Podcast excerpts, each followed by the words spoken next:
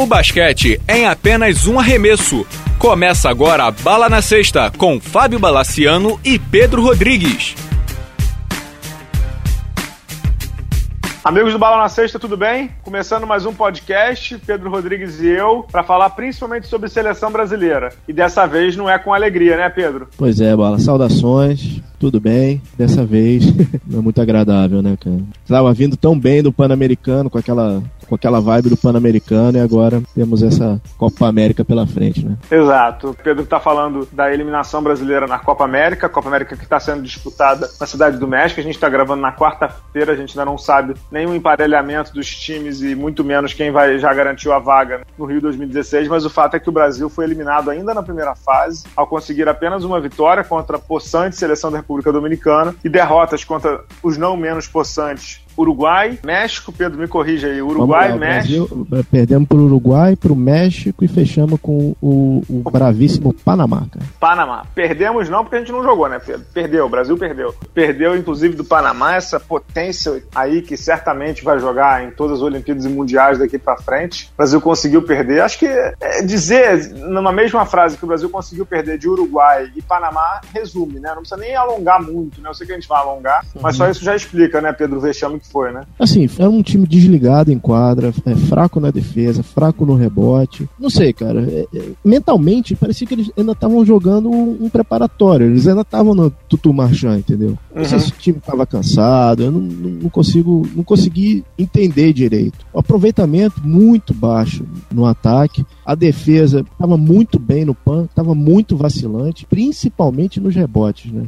Deu tudo errado, né? O fato é que deu tudo errado. Depois, a responsabilidade de todo mundo, óbvio. É, depois eu só não entendi muito bem, a gente estava conversando aqui antes do programa, só não entendi muito bem a declaração do Manhã. Manhã deu uma declaração pro site da FIBA Américas, quem quiser dar uma olhada lá, que o Brasil sentiu, não sabia como enfrentar o jogo físico. Para bolas, em 2013 o Brasil teve o mesmo problema de não saber enfrentar jogo físico contra seleções também da gama de Jamaica, que o Brasil perdeu, por não ter jogo físico. E aí, antes do, da Copa América, Pedro, o Brasil, do Pan-Americano para a Copa América, perde o Hetzheimer, que pediu dispensa, e o Manhano, sabendo que ia precisar jogar um jogo mais físico, convoca o Giovanoni. Não era melhor ter convocado, por exemplo, o Lucas Mariano, que é um jogador mais parrudo, mais pesado, o Lucas Cipollini, que é um jogador também mais parrudo, mais mais pesado, ou até mesmo o Caio Torres, que é um cincão que está aí disponível. Não estou dizendo que sejam esses nomes, assim, o Guilherme Giovanoni é justamente aquilo que ele não teve, que era o físico. Nada contra o Guilherme Giovanoni, pelo contrário, é um bom jogador e tal, mas assim, se ele sabia que ia precisar do físico do Hetzheimer, que ele não tinha, ele só olhou pro que o Hetzheimer tinha, que era o arremesso, e ele trouxe alguém para fazer o stretch for lá, que é arremessar de fora. Mas é muito pouco, né? Ele sabia que ia precisar de alguém para pegar rebote, não tinha. A outra mudança também em relação ao time do PAN foi o Marquinhos, né? Que tava vindo de férias férias, né? É, tava vindo de férias, mas treinou durante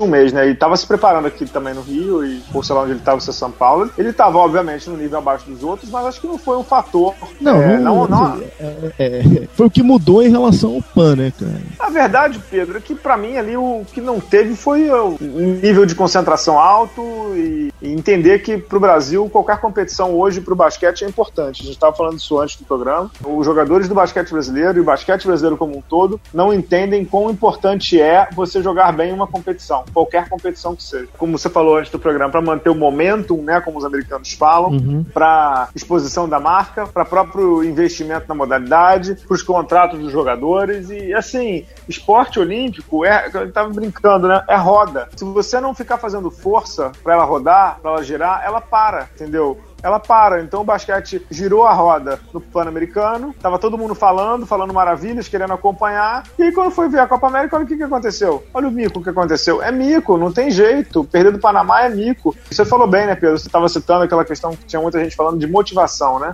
Uhum. Ah, não sei se o time vai estar motivado. Se você quiser repetir o que você falou. Não, olha só, isso daí é, é a história que a gente está contando para ficar confortável. Assim, é o, que eu, é o que eu imagino. Porque no fringir dos ovos é o mesmo resultado de 2013. É, isso, é, o segundo, é o segundo fracasso seguido na Copa América. Ah, o Brasil já estava classificado, não significava muito.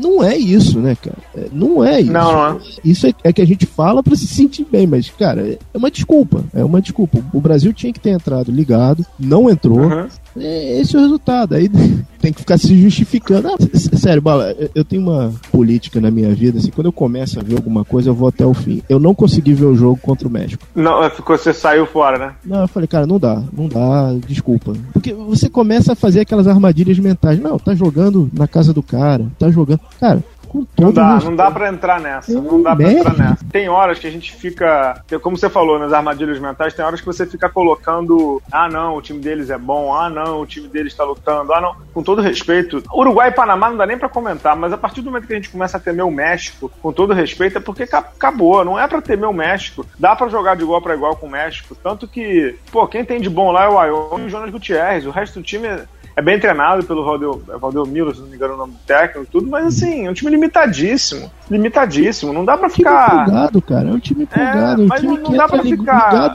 Não dá pra ficar colocando nessa conta, não. Ah, não, um time bom. Não é bom nada. O time do Uruguai também, você lembrou bem, cara. Fez jogo duro aqui com a gente, fez duas prorrogações. A gente falou, ah, era preparação, não sei o quê. Os caras entram sempre ligados, porque sabe que aquele jogo pode ser o último jogo dos caras. Sim. Entendeu? Sim, e estão eliminados. O Uruguai tá eliminado. Acho que nem o pré-olímpico mundial eles conseguem pegar. Se não me engano, nem o pré-olímpico mundial eles conseguem pegar. Inclusive, a quarta vaga, surpreendente, vai ficar com a Venezuela, provavelmente. Acho que se Porto Rico não ganhar, fica com a Venezuela. Olha que loucura. Jesus. Do, Vamos lá, né? Do, da quarta vaga pra semifinal, e aí uhum. joga por um joguinho, né? Pra se ganhar, vai pro Rio. Venezuela do Nestor Garcia, ex-técnico do Minas, Nestor Tia Garcia Minas e Uberlândia, não, acho que só Minas mesmo. A figuraça, esse cara é uma figuraça aí. Incrível, a Venezuela é uma campanha bem surprendente mesmo. É, assim, Mas. Parabéns à Venezuela. Sim, não, não dá para contar Mas, mesmo. O Brasil tinha que minimamente passar de fase. Tinha, tinha, tinha. tinha minimamente, tinha. cara. Entendeu? Total, Pelo talento não, que tem ali. Não, não tem nem o que falar, não tem o que falar, Pedro. É, mandou mal. Campanha horrível, horrível, horrível, horrível. E, de novo, o basquete brasileiro tem que entrar em análise séria, no sentido de, tipo assim, entrar, bota, vai lá no divã, senta no divã, para entender que não dá para ficar perdendo para Panamá, Uruguai, Jamaica a cada dois anos. Não dá, não dá. Isso é nenhuma modalidade sobrevive com, com isso no Brasil, cara. Você precisa mostrar força. Você precisa mostrar que você tá, tá aí na atividade, como diria o outro, né? Tem que mostrar que você tá forte, que você quer um lugar ao sol, que você quer espaço no noticiário. Não, não adianta, cara. Isso aí, nenhuma modalidade resiste a isso. Eu acho que os exemplos estão claros aí, né? Eu posso estar completamente errado, mas eu acho muito difícil que, por exemplo, o Uruguai tenha uma liga parecida com a nossa. Não tem. O Uruguai tem uma não liga semi-amadora. Semi-amadora. A gente tomou 71 do Uruguai, cara. A gente fez 50 58 pontos no Uruguai, cara. É inacreditável, sabe? É... é e, e, aí, né, Pedro? Isso aí, é, isso aí é o básico de qualquer pessoa que faça o mínimo de jornalismo sério, o mínimo de comunicação séria. Né? Eu sei que você não é jornalista, mas enfim. É quando tá bom a gente elogia, quando não tá bom a gente critica. Isso é, isso é o básico, né? É assim que tem que ser, né? É, bala. Você, não é caça às bruxas, mas assim é o não, básico. Não é caça às bruxas, mas é uma questão. É, infelizmente, cara, assim, a gente tem que encarar o esporte, mesmo um esporte que a gente ama, que a gente tem um, um olhar apaixonado, a gente tem que encarar como um produto. Tem jeito. Sim. Existe um senso de urgência. Você tem que competir com atenção com um bando de coisa. O basquete não consegue. O basquete é um exercício de frustração. O basquete nacional é um exercício de frustração uhum. impressionante. Quando você acha que vai, dar uma rateada dessa, entendeu? Uhum. Complica, né, cara? E complica. Aí daqui a pouco começam o, as soluções nacionais, né? Emite técnico, tem que uhum. chamar Salvador da Pátria, aí tem que chamar a NBA. Renova tudo, renova tudo. Renova tudo, chama todo mundo embora. Não é isso, cara. A gente tá menos.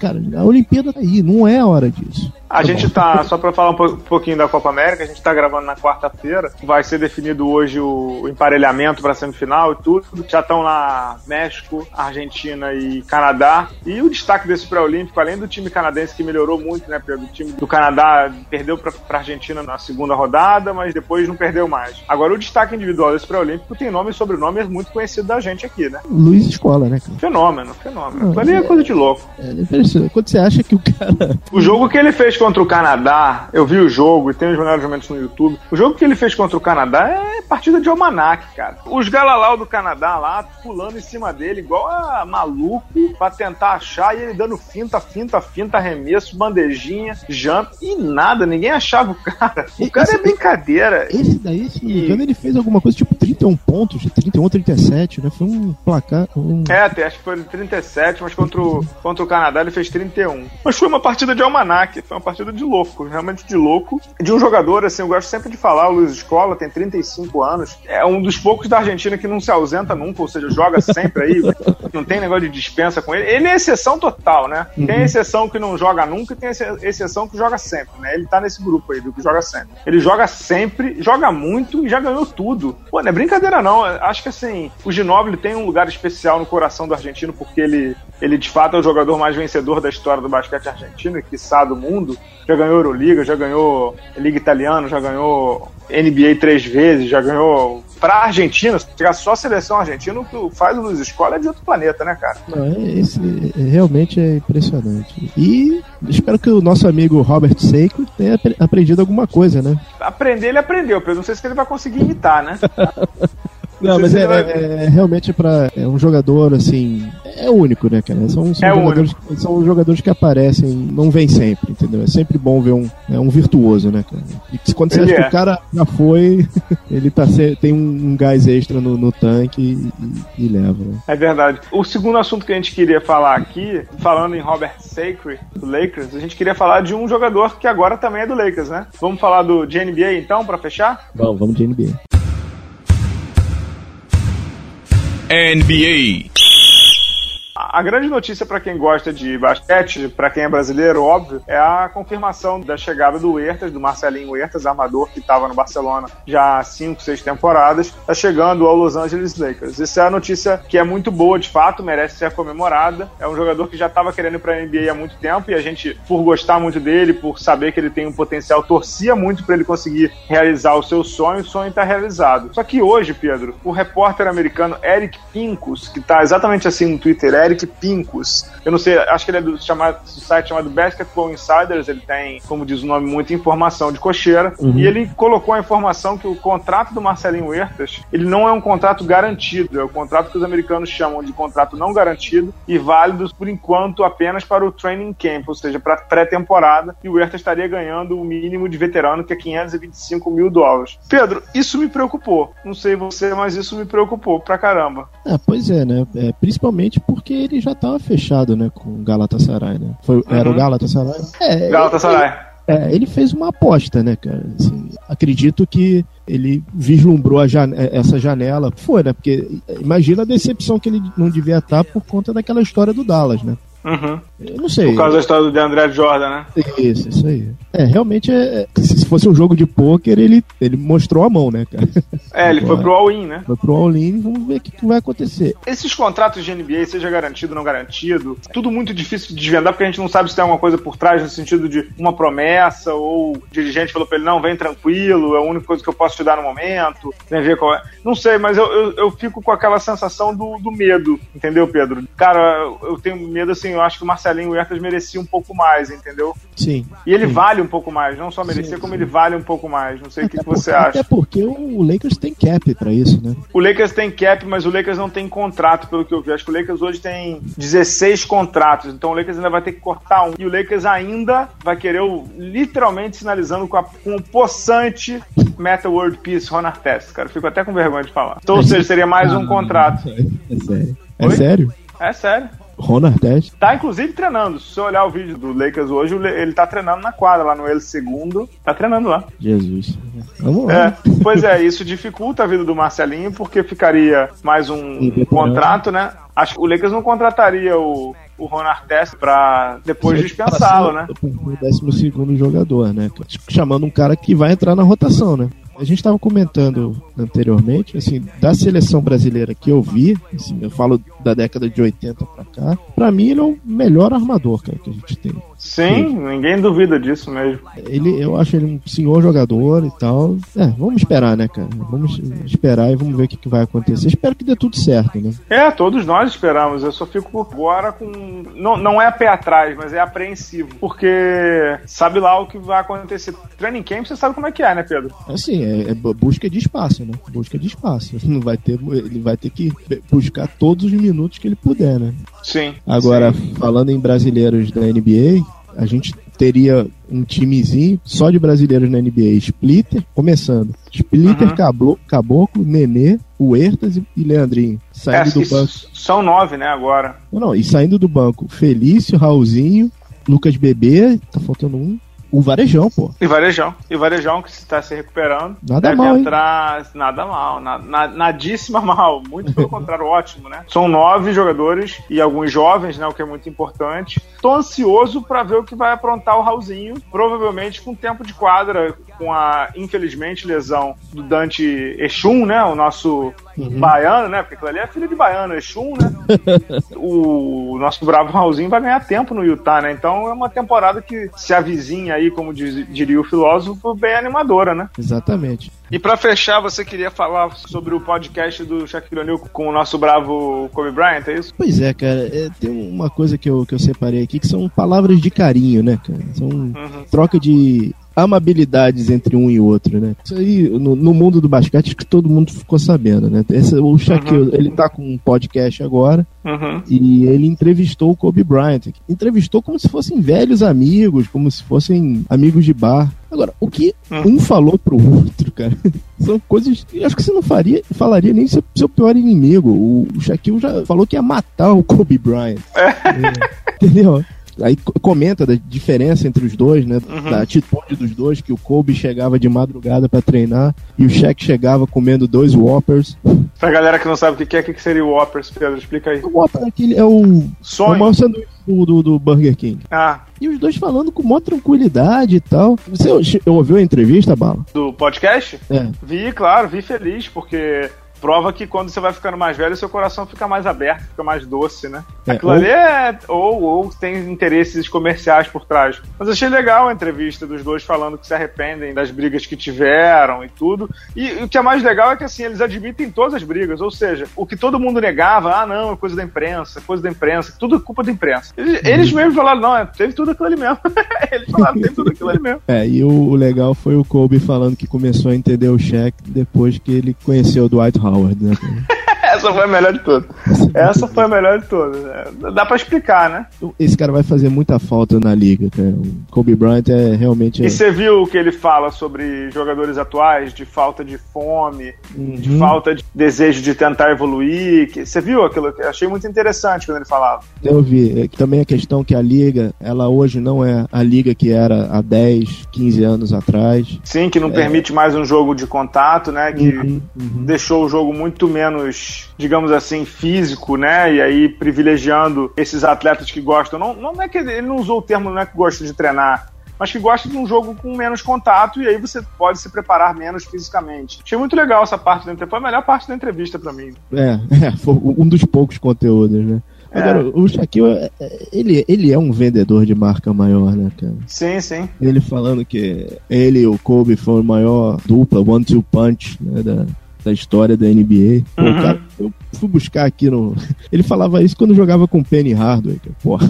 É, ele falava isso quando jogava com o Penny Hardaway, ele falava isso quando ele jogou com o Dwayne Wade, ele falou isso quando ele jogou com o LeBron. Ele, o Shaq é o Shaq, cara. O Shaq é um personagem. Ele, ele realmente é, ele é um personagem. Assim, é, algumas atitudes dele assim, são realmente muito, como diriam, mercantilistas. Ele anunciar aposentadoria num. Não sei se você lembra, ele anunciou aposentadoria num serviço online que nem existe mais. Que Não, permitia não gravar, lembrava dessa, não. Ele permitia gravar vídeo de 15 segundos. Foi onde ele. Uhum. Era uma startup que ele fez, a startup fechou. Foi, foi bem interessante, cara. Foi muito, muito interessante. E, cara, tomara que saia um livro, alguma literatura assim, ou alguém faça um documentário, porque são dois grandes personagens. Né? É, o Shaq já tem, né? Eu já li o livro do Shaq, chamado Uncut, que é uma biografia dele. Não é muito boa, não tem nada de extraordinário, mas existe já. Do, do Kobe ainda não, e certamente acho que o Kobe consegue fazer coisas até mais interessantes do que o livro do Shaq. Assim, do, do Kobe ainda, do Kobe ainda não saiu, mas o do Shaq chama Uncut, vale a pena se você quiser comprar, já existe essa daí. Tava falando em relação àquela última temporada dos dois, um documentário só com aquilo, entendeu? Entrevistar É. os, os caras que jogaram com eles, entrevistar o pró- próprio Phil Jackson, né? Porque Uhum. foi um período rico, né, cara? Se buscar na internet tem coisa, muita coisa, né? O Phil Jackson escreveu o livro, que é o Last Season, né? Que é aquele livro livro sobre a temporada de 2004 do Lakers que você se pergunta como é que não teve gente sendo morta no meio daquela temporada, né? Exatamente. Porque o Phil Jackson começa, só para fechar o podcast, o Phil Jackson começa o livro dizendo que no primeiro dia da pré-temporada o Kobe entra na sala dele com um jornal jogando em cima da salada que o Phil Jackson tava comendo, dizendo que ia matar o Shaq. Olha, olha, olha primeiro dia, tá chegando um trabalho novo, olha que beleza. Que, que vestiário tranquilo, né, cara? Tranquilo, tranquilo, nada, animosidade zero. Então é isso, né, Pedro? Acho que a gente é falou do Ertas, falou de Copa América, falou de Kobe Shaq. Semana que vem a gente volta aí, tem alguns assuntos pra gente explorar, tipo de NBB, de NBA também com Oklahoma. A gente volta semana que vem, né? Pra, pra quem tá vendo, pra você que tá terminando, Pedro Rodrigues, saia do seu telefone comigo agora e vai ligar na ESPN que tá passando um documentário sobre a Argentina, a geração dourada. Dá uma olhadinha lá que são um espetáculo. Beleza. Fechado. Tá bom? Valeu, Obrigado, amigos. Até a próxima. Valeu.